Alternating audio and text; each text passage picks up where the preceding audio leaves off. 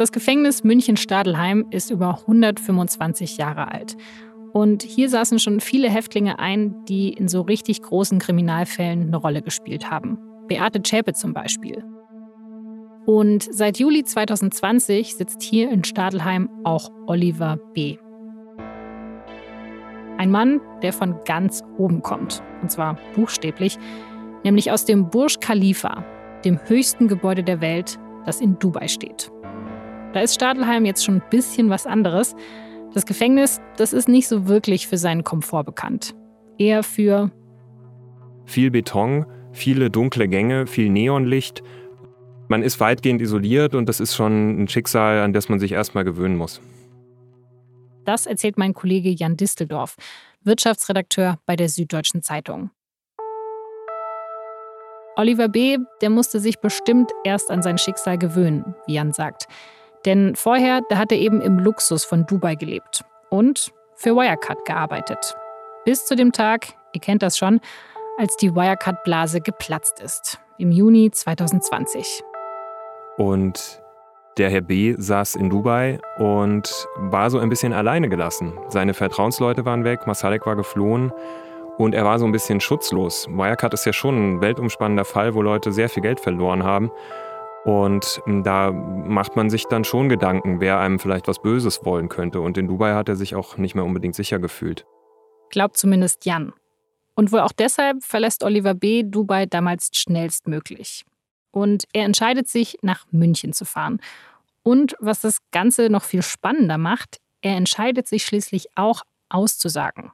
Bei der Staatsanwaltschaft München I, die schon damals im Juni 2020 im Fall Wirecard ermittelt.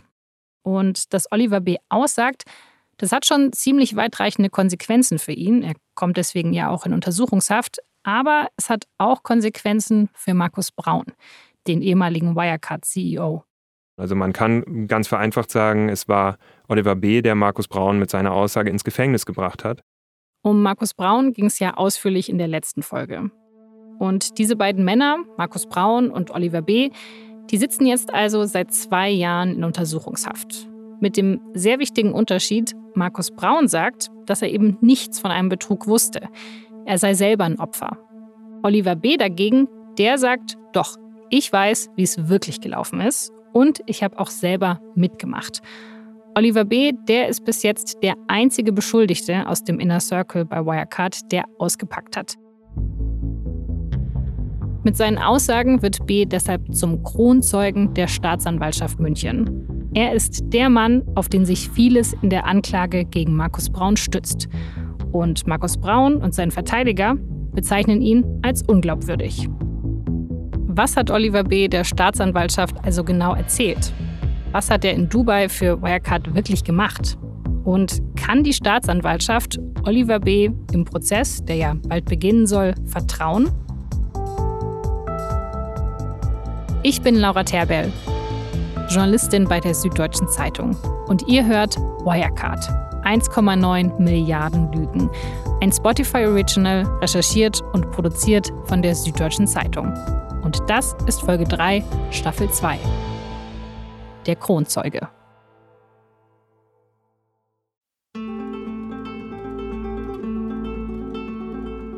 Es ist der 5. Juli 2020 in Dubai. Es ist drückend heiß, wie eigentlich immer hier in der Wüste. Aber das Burj Khalifa, was ja eines der luxuriösesten Gebäude auf der ganzen Welt ist, es hat natürlich eine ziemlich gute Klimaanlage. An diesem Tag verlässt Oliver B. den Luxusturm in Dubai zum vorerst letzten Mal. Es ist dann noch nicht mal zwei Wochen her, dass Wirecard komplett implodiert ist. Und ihr erinnert euch, was mein Kollege Jan gesagt hat. Wirecard ist ja schon ein weltumspannender Fall, wo Leute sehr viel Geld verloren haben. Und da macht man sich dann schon Gedanken, wer einem vielleicht was Böses wollen könnte. Oliver B. habe sich in Dubai einfach nicht mehr sicher gefühlt, sagt Jan. B macht sich also auf den Weg nach Deutschland. Er fliegt nach Zürich und von dort fährt er dann mit einem Mietwagen nach München und bucht da für vier Nächte ein Hotelzimmer. Aber das war vielleicht zu optimistisch, denn er wird das Zimmer am Ende nur für eine Nacht brauchen. Am 6. Juli 2020, da hat Oliver B. nämlich einen Termin bei der Staatsanwaltschaft in München. Genauer gesagt mit der Oberstaatsanwältin Hildegard Bäumler-Hösel. Das ist die Staatsanwältin, die das komplette Ermittlungsverfahren im Fall Wirecard leitet. Die Staatsanwaltschaft München I, die muss ja nach dem Wirecard-Zusammenbruch auf einmal mit ziemlich viel Druck ermitteln. Sie muss alle, die mit dem Wirecard-Betrug zu tun haben könnten, finden und mit ihnen sprechen. Weil sie will ja verstehen, was hinter der Pleite steckt. Ob es da jetzt um Betrug geht, wer was wusste und so weiter und so fort. Und dabei sind sie dann ziemlich schnell auch auf Oliver B. gekommen und wollen unbedingt mit ihm sprechen. Den Termin am 6. Juli, den hat aber der Anwalt von Oliver B. ausgemacht. Und er hat auch angekündigt, dass sein Mandant eine Aussage machen will. Und er hat auch noch ein Schreiben mitgeschickt, so eine Art Statement von Oliver B. Und das war noch eine Phase, in der er alles ähm, abgestritten hat, beschwichtigt hat, seinen eigenen möglichen Tatbeitrag zu dem Milliardenbetrug heruntergespielt hat, beziehungsweise seine Rolle total verkannt hat. Und genau das steht dann auch in dem Statement drin.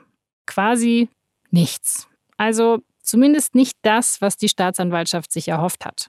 Er sei geschockt, er habe sich nie vorstellen können, dass Wirecard pleite geht, was mit der Firma und den Beschäftigten geschehen sei.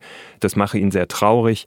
Und ja, dann echauffiert er sich noch ein bisschen über unfähige Kollegen mit überhöhten Gehältern und dicken Firmenwagen, also zeichnet eigentlich das Bild einer dysfunktionalen Firma, in der er aber zu denen gehört hat, die ihren Job gut gemacht haben.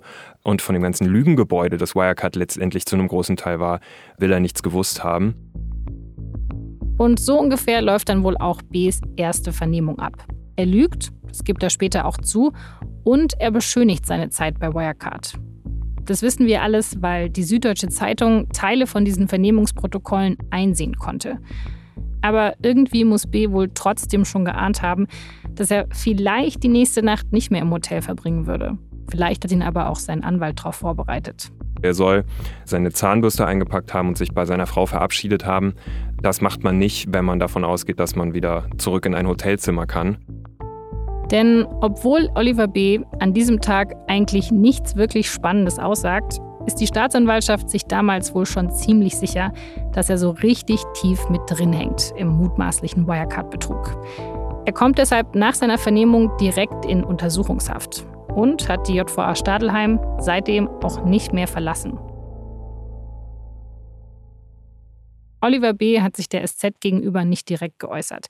Deshalb müssen wir da natürlich ein bisschen spekulieren. Aber mein Kollege Jan Disteldorf, der glaubt, dass B sich das alles, naja, einfacher vorgestellt hat, als es am Ende war. Und dass ihn die U-Haft schon beeindruckt haben muss.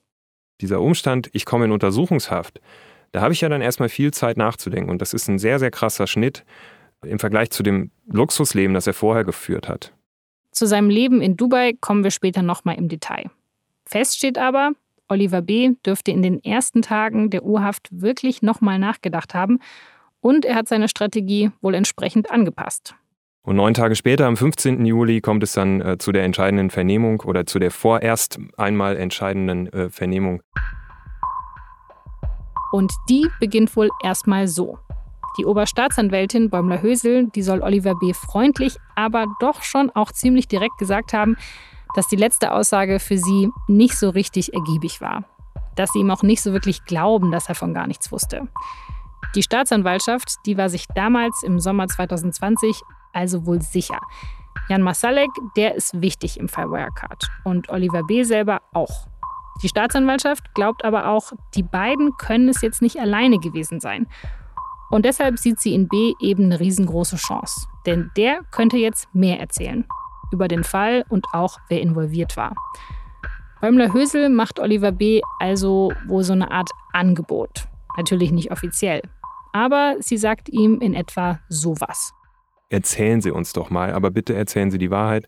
Denn wenn Sie die Chance haben wollen, dass Sie hier irgendeine Form von Vorteil haben davon, dass Sie aussagen, dann müssen Sie uns die Wahrheit sagen, dann müssen Sie uns Aufklärungshilfe leisten. Und dieses Stichwort Aufklärungshilfe, das ist das, was einem Beschuldigten, der Kronzeuge sein möchte, am Ende auch hilft. Die Staatsanwaltschaft, die sagt also quasi zu Oliver B., hey, wir wissen, du hängst mit drin, aber wenn du uns hilfst, diesen ganzen Fall aufzuklären, also unser Kronzeuge wirst, dann kann dir das wiederum helfen. Stichwort Strafmilderung. Aber dafür musst du mit uns reden. Und dann sagt er, ja, ja, stimmt, also ich erzähle jetzt mal. Und dann kommt er ins Reden. Für die Ermittelnden ist das eine riesige Chance. Denn Wirecard, das ist ja ein enorm komplexer Fall. Und solche Fälle, die werden natürlich schlagartig viel klarer, wenn es einen Insider gibt, der anfängt zu reden. Also jemand, der mutmaßlich selber Täter ist. Und deshalb Sachen weiß, die sonst niemand weiß. Das Ganze hat aber natürlich auch ein Risiko. Denn die Staatsanwaltschaft, die hat dann eben erstmal nur das, was dieser eine Zeuge erzählt. Und solche Aussagen alleine, die werden vor Gericht nicht als so klarer Beweis gewertet, wie es zum Beispiel ein gefälschter Vertrag wäre oder so. Aber die Staatsanwaltschaft, die ermittelt natürlich parallel auch auf anderen Wegen weiter. Und solche Insider-Aussagen, die sind einfach ein guter Anfang. Wenn sie denn glaubwürdig sind. Also schauen wir uns doch einfach mal Oliver B. und seine Geschichte ein bisschen genauer an. Wer ist das eigentlich?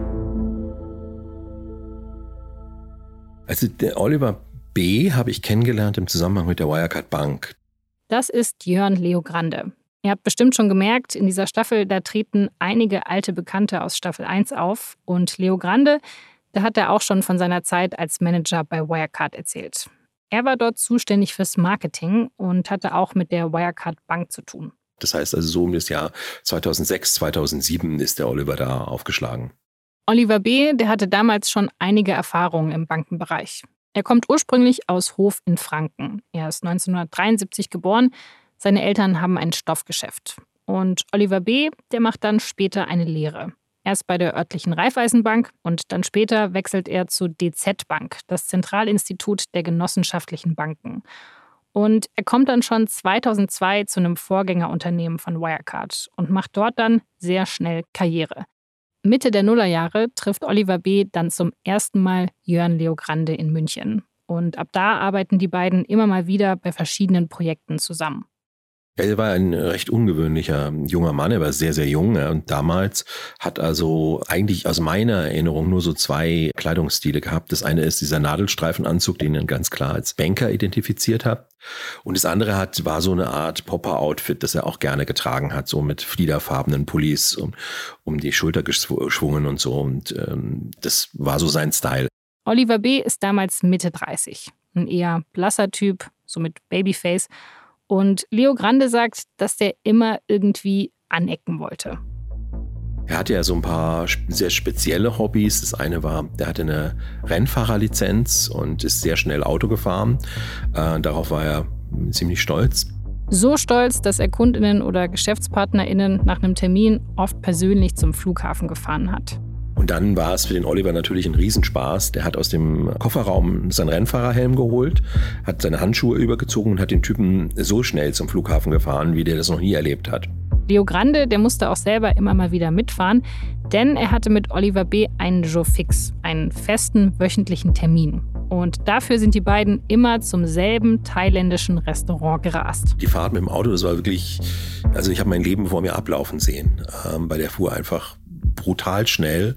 Das Stammrestaurant selber, das war jetzt auch nicht zufällig ausgewählt, denn das war das einzige Restaurant in der ganzen Umgebung vom Wirecard-Hauptsitz, das den Hygienestandards von Oliver B. entsprochen hat. Also er hat nur von Flaschen getrunken, die er selber geöffnet hat. Er ist Numero Uno.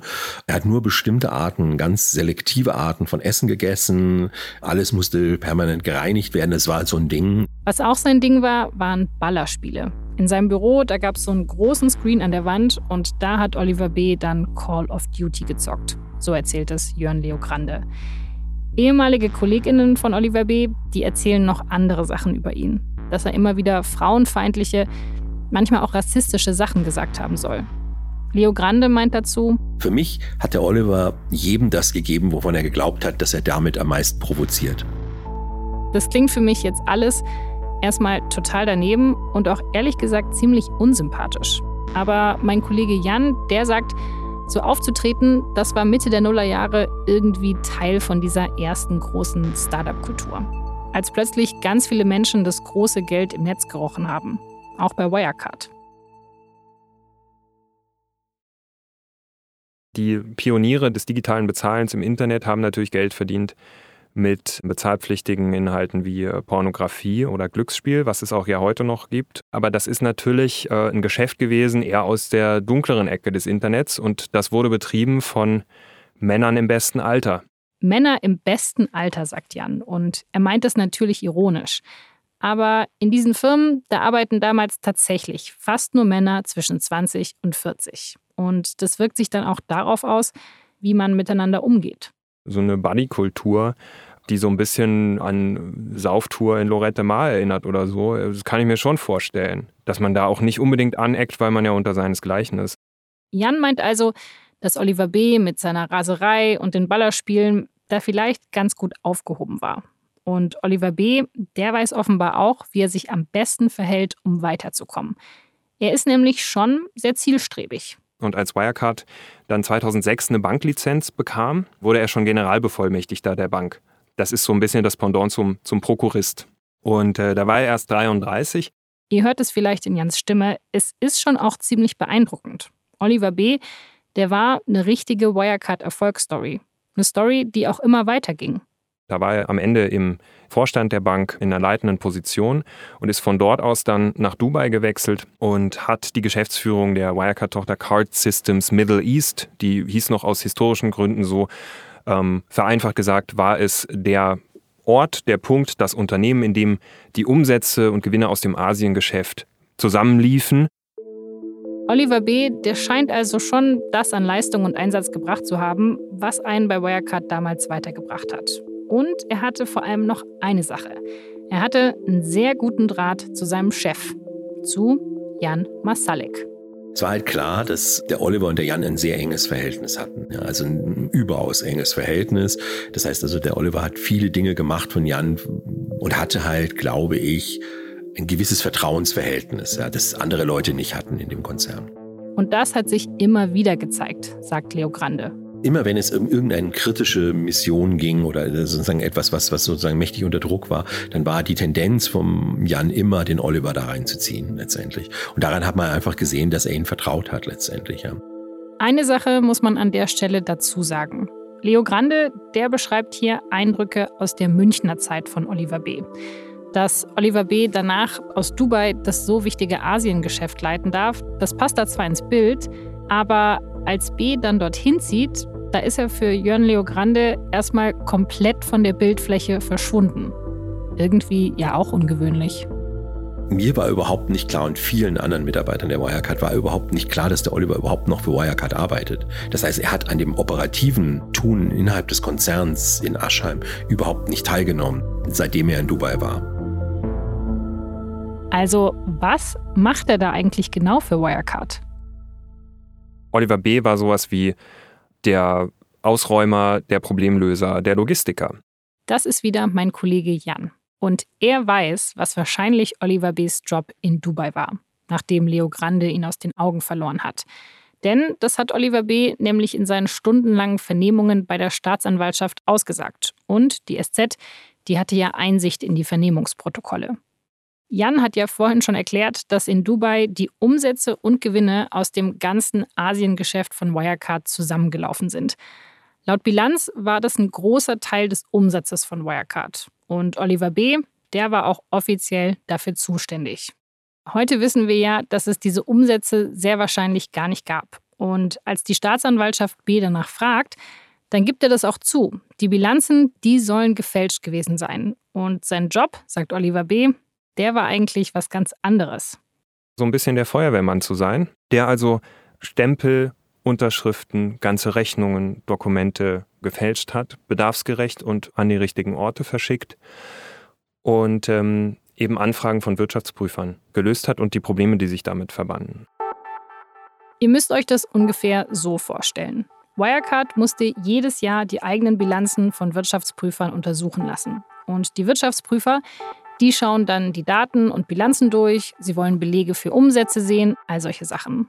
Und wenn dabei irgendwas gefehlt hat und die Prüfer danach gefragt haben, dann soll es meistens Oliver B.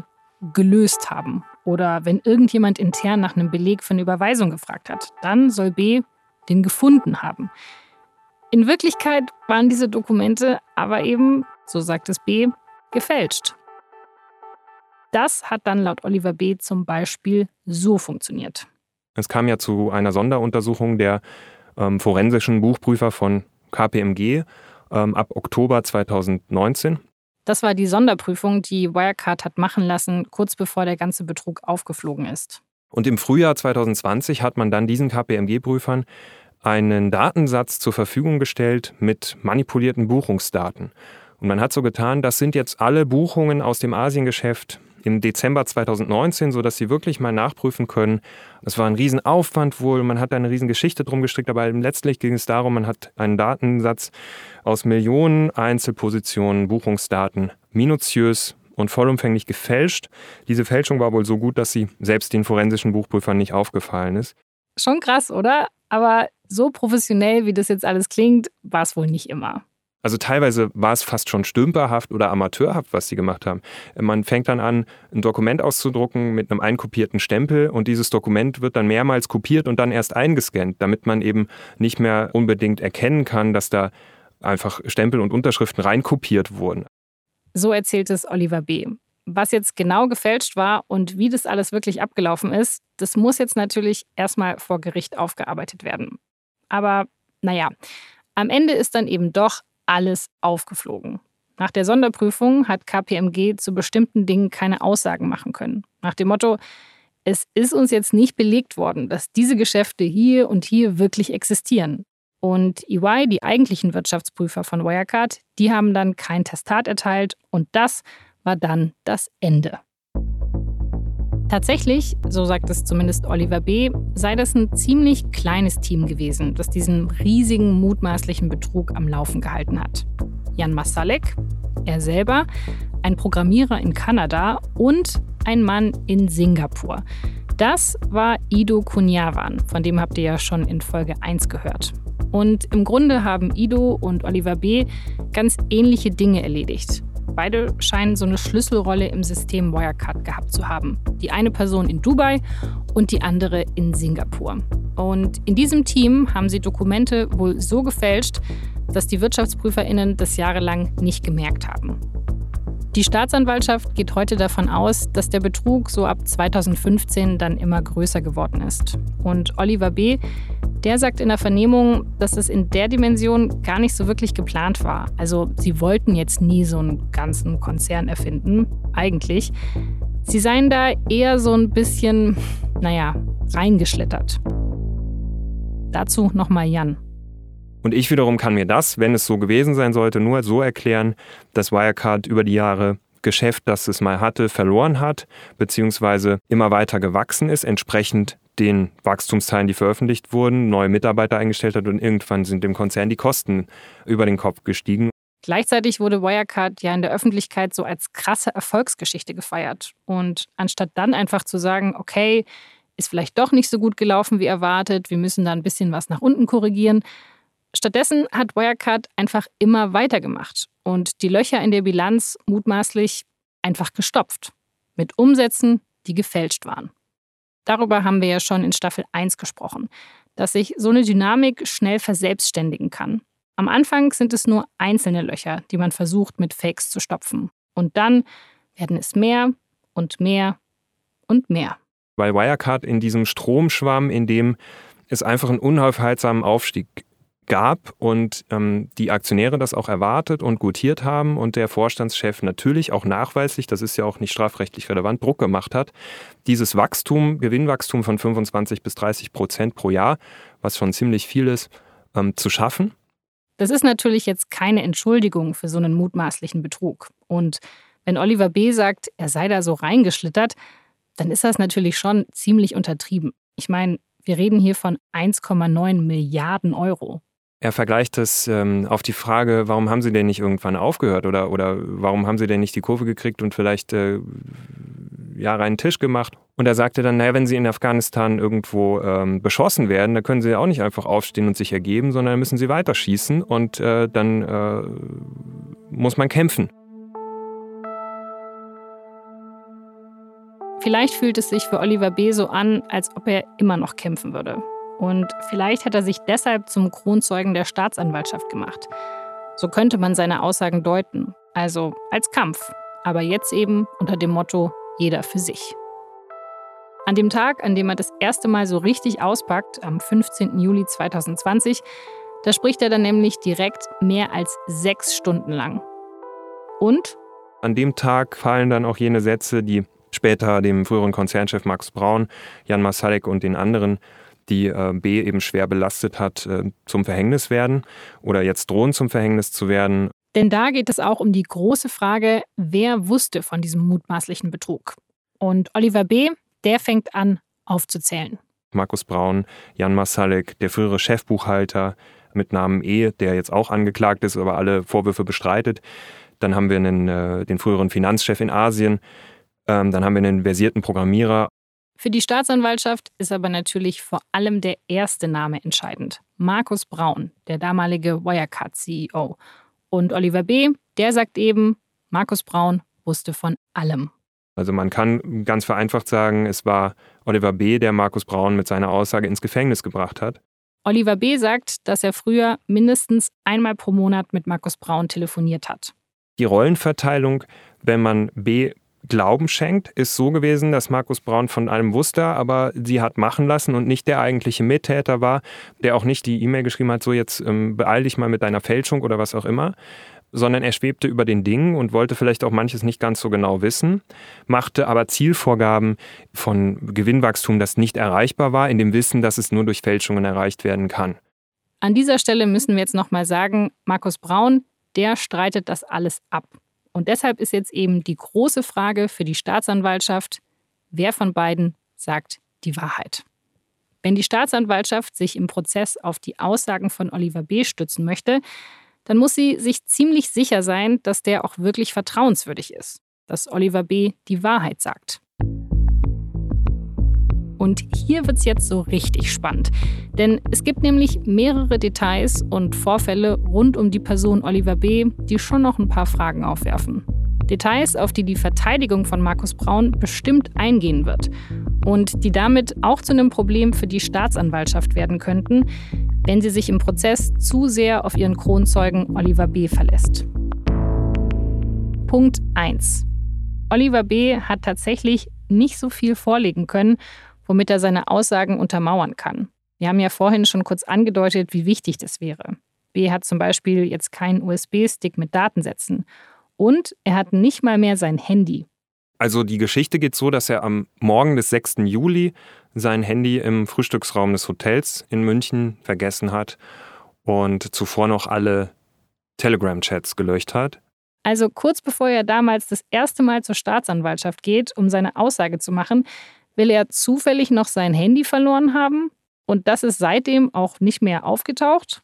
Und das ist wahrscheinlich so eine Art von, ich will mal schnell Beweismittel vernichten, was ich auch wiederum für nachvollziehbar halte, weil in so einem Moment neigt man zu Affekthandlungen. Ja, man hat Angst, erwischt zu werden und vernichtet erstmal Beweise.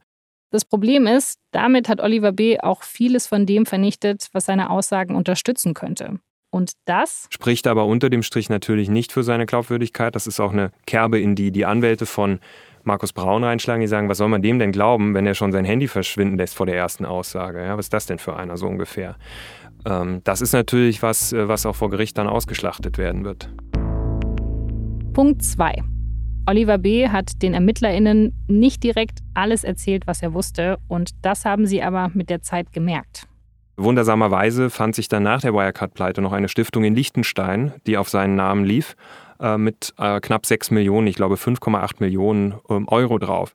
5,8 Millionen Euro. Klar, das ist jetzt eher Kleinvieh, wenn es um einen Betrug in Höhe von 1,9 Milliarden Euro geht. Aber das Problem ist ja ein anderes. Das hat er alles erst zugegeben, als er damit konfrontiert wurde. Er hat es nicht von sich aus erzählt. Dieses Konto, auf das hat die Staatsanwaltschaft ausgerechnet die Verteidigung aufmerksam gemacht. Also Markus Braun und sein Anwalt. Denn die weiß genau, jeder Zweifel an Oliver B., der ist gut für Markus Braun. Und das führt uns dann zum übergeordneten Punkt 3. Und auf den könnte es am Ende wirklich ankommen. Ich meine, die Grundidee, einen, einen Straftäter dafür zu belohnen, dass er andere verpfeift, auf gut Deutsch gesagt, die ist ja schon sehr alt. Das ist Stefan Christoph. Er arbeitet am Lehrstuhl für Strafrecht und Kriminologie der Uni Augsburg. Denken wir an den Judas, äh, der Jesus verraten hat und dafür seine Silberlinge bekommen hat. Es finden sich teilweise auch schon Hinweise im römischen Recht, äh, dass es dieses, diesen Mechanismus gab, dass Mittäter Milderungen kriegen oder, oder eine, ähm, eine Straffreiheit sogar, wenn sie andere verraten. Stefan Christoph hat seine Doktorarbeit über die sogenannte Kronzeugenregelung geschrieben. Und um die geht's hier ja. Wir haben ja schon gesagt, Oliver B. ist der Kronzeuge der Staatsanwaltschaft. Aber das ist eben auch riskant. Man erkauft sich Informationen äh, und das hat immer einen Geschmack, ja, weil natürlich kooperiere ich mit dem Bösen, ähm, aber gleichzeitig äh, habe ich halt auch den Gewinn. Kronzeuge ist jetzt kein offizieller Status oder so. Man wird kurz gefasst zum Kronzeugen, wenn man über MittäterInnen aussagt. Im Paragraph 46b im deutschen Strafgesetzbuch steht dazu, wer durch dieses freiwillige Offenbaren seines Wissens wesentlich dazu beigetragen hat, dass schwere Straftaten aufgeklärt werden, der kann mit einer Strafmilderung hoffen. Gleiches gilt, wenn er hilft, eine Straftat zu verhindern, von deren Ausführung er weiß und die noch im Planungsstadium ist. Ob diese Regelung dann wirklich greift, also ob man wirklich milder bestraft wird, das entscheidet am Ende erst das Gericht im Prozess. Also eine Staatsanwaltschaft wie im Fall Wirecard, die kann jetzt zwar andeuten, dass sie sich für jemanden wie Oliver B. einsetzen wird und dass das Gericht es möglicherweise bei der Strafe berücksichtigen könnte, aber sie kann das eben nicht versprechen. Das heißt, der mögliche Kronzeuge, der geht hier schon ziemliches Risiko ein. Und er muss ziemlich viel dafür machen, damit er am Ende eine mildere Strafe bekommt. Das ist eine wahnsinnige psychische Belastung auch für den Kronzeugen, weil er immer wieder über seine einstigen Verbündeten aussagen muss. Das, das macht was mit einem, glaube ich schon. Und obwohl er einiges investiert, ist die Belohnung eben unsicher. Er hat dadurch vielleicht auch einen Anreiz, bestimmte Aspekte größer zu machen und andere Sachen ein bisschen kleiner darzustellen. Und das ist wiederum sehr riskant für die Staatsanwaltschaft, die sich ja auf ihre Kronzeugen verlässt. Aus Sicht der Staatsanwaltschaft ist es sehr gefährlich, wenn man sich auf einen Kronzeugen einlässt. Es ist bekannt, dass Kronzeugen gerne mal Details zur eigenen Tatbegehung verschweigen, ähm, die Tatbeiträge anderer aufbauschen, auch vielleicht Taten dazu erfinden. Gerade wenn die Staatsanwaltschaft Probleme hat, an Informationen zu kommen und die zu verifizieren, ist natürlich immer die Gefahr, dass da was erfunden wird, dass da gelogen wird. Und hier wird es im Fall Oliver B. besonders heikel. Denn die Geschichte mit diesem verlorenen Handy, die klingt natürlich schon ein bisschen seltsam. Jan hat das ja vorher schon angedeutet. Die Staatsanwaltschaft muss sich hier also fragen, ist ihm das wirklich aus Versehen passiert oder hat er das Handy verschwinden lassen, damit er sich selber nicht mit irgendwelchen Sachen belasten muss? Vielleicht auch im Affekt. Erzählt er das also alles nur, weil er sich einen Vorteil erhofft? Weil er dann vielleicht nur drei statt acht Jahre ins Gefängnis muss? Oder im Zweifel zumindest selber nicht schlechter dasteht? Oder stimmen seine Aussagen wirklich? Diese Unsicherheit, die bleibt natürlich. Stefan Christoph sagt aber auch, Kronzeugen helfen in der Regel mehr, als dass sie schaden tatsächlich verifizierte Lügen haben wir nur in einem von acht Fällen. Okay, halten wir also nochmal fest. Diese Kronzeugenregelung, die ist gar nicht so ohne. Einmal für den Kronzeugen selber, aber eben vor allem für die Staatsanwaltschaft, die sich auf ihn und auf die Aussagen von ihm verlassen muss. Und im Fall von Oliver B. sogar noch mehr, weil er hat ja gar nichts, um seine Aussagen zu beweisen. Er ist dabei, das hat Jörn Leo Grande vorhin ja schon ein bisschen ausgeführt, auch ein ziemlich spezieller Charakter, der aber relativ zielstrebig ist und schon früh in seiner Karriere verstanden hat, wie er persönlich weiterkommen kann. Das sorgt natürlich dafür, dass die Ausgangslage für diesen Prozess schon ziemlich spannend ist. Das sagt auch mein Kollege Jan Disteldorf. Die Staatsanwaltschaft hat hier eine, eine Anklage äh, geschrieben auf der Grundlage vieler, vieler Dokumente, vieler Zeugenaussagen. Von denen wiederum aber ist die von Oliver B. dahingehend entscheidend, dass er der Einzige aus dem inneren Kreis der mutmaßlichen Täter ist, der äh, etwas erzählt hat. Mir kommt das alles ja ganz schön riskant vor. Oliver B. könnte also der größte Gewinn für die Staatsanwaltschaft sein, aber vielleicht auch eins ihrer größten Probleme, weil eben niemand mit Sicherheit sagen kann, wie sehr ihm das Gericht am Ende glauben wird. Und das wiederum, das könnte am Ende davon abhängen, was die anderen ZeugInnen vor Gericht aussagen. Stimmt das, was die dann sagen, mit den Aussagen von Oliver B. überein? Da muss man natürlich die vielen anderen Zeugenaussagen, die die Staatsanwaltschaft auch hat, von ehemaligen Wirecard-Mitarbeiterinnen und Mitarbeitern mit einbeziehen. Äh, Im Lichte dessen muss man prüfen, was B ausgesagt hat, ist das konsistent mit dem anderen. Und er weiß ja auch nichts von den anderen Zeugenaussagen. Zunächst mal, wenn er sich da hinsetzt und seine Sachen vorträgt. Und wenn das zueinander passt, muss man davon ausgehen, er ist glaubwürdig. Und Jan sagt, dass es schon auch Zeugen gibt, die die Version von Oliver B. plausibler machen könnten. Der frühere Compliance-Chef zum Beispiel hat ausgesagt, Oliver B. habe beim Konzernvorstand Narrenfreiheit genossen und insbesondere auch bei Markus Braun. Der Compliance-Chef, der für die Gesetzestreue innerhalb von Wirecard zuständig war.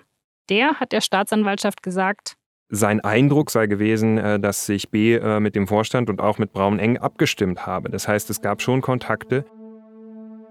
Fürs Protokoll, auch das streitet Markus Braun ab. Aber die Staatsanwaltschaft, die scheint sich sicher zu sein. Oliver B. ist ein starker Kronzeuge. Und auch das Gericht ist dem schon ein Stück weit gefolgt, denn Markus Braun, der sitzt ja in Untersuchungshaft seit fast zwei Jahren. Und das ist über so lange Zeit nur unter bestimmten Umständen möglich. Weil die zu erwartende Strafe angesichts der Vorwürfe ist so hoch, dass ähm, eine Urhaft zu rechtfertigen ist. Das ist also immer auch ein Kriterium, weil wenn du keine Haftstrafe zu befürchten hast, dann wirst du auch nicht in eine Untersuchungshaft genommen, weil dann ist es nicht verhältnismäßig, dich zu inhaftieren. Also wird immer geprüft, ist eine Haftstrafe zu erwarten. Und bei Markus Braun ist es so, dass er ähm, mit der Vielzahl an Tatvorwürfen, selbst wenn die zusammenschmelzen auf nur wenige Fälle, reicht es trotzdem noch für eine mehrjährige Haftstrafe. Markus Brauns Ausgangslage vor Gericht, die scheint aktuell also eher schlecht zu sein. Und vielleicht könnte ihm am Ende nur noch einer helfen wenn der alle bisherigen Theorien und Fakten doch nochmal komplett auf den Kopf stellt. Jan Masalek. Der Mann, der auch in unseren Folgen immer wieder an ganz zentralen Punkten der Geschichte aufgetaucht ist. Der im Juni 2020 aber nicht festgenommen wurde und auch nicht mit einem Anwalt zur Staatsanwaltschaft gekommen ist, sondern der ein kleines Privatflugzeug gemietet hat, abgeflogen ist und untergetaucht ist. Was wissen wir darüber, wo er ist? Und könnte er doch noch auftauchen? Darum geht es in unserer nächsten Folge. Die Staatsanwaltschaft hat eine Adresse als ein möglicher Aufenthaltsort von mehreren. Das war Staffel 2, Folge 3 von Wirecard. 1,9 Milliarden Lügen. Eine Produktion von Spotify Studios in Zusammenarbeit mit der Süddeutschen Zeitung. AutorInnen Tammy Holderried, Vincent Vitus Leitgeb und Franziska von Meilsen. Produktion Julia Ongert. Sounddesign Julia Ongert und Bonnie Stoev. Executive Producer Vincent Vitus Leitgeb, Franziska von Meilsen, Daniel Nicolaou und Tim Wagemanns. Line Producer Sarul Krause-Jentsch. Und moderiert habe ich, Laura Terberl. Vielen Dank an das ganze SZ-Rechercheteam zum Wirecard-Skandal. In dieser Folge speziell Jan Disteldorf und Klaus Ott. Jörn Leo Grande, der ehemalige Wirecard-Mitarbeiter, der hat auch ein Buch geschrieben. Es heißt Bad Company, meine denkwürdige Karriere bei der Wirecard AG und ist erschienen im Penguin Verlag.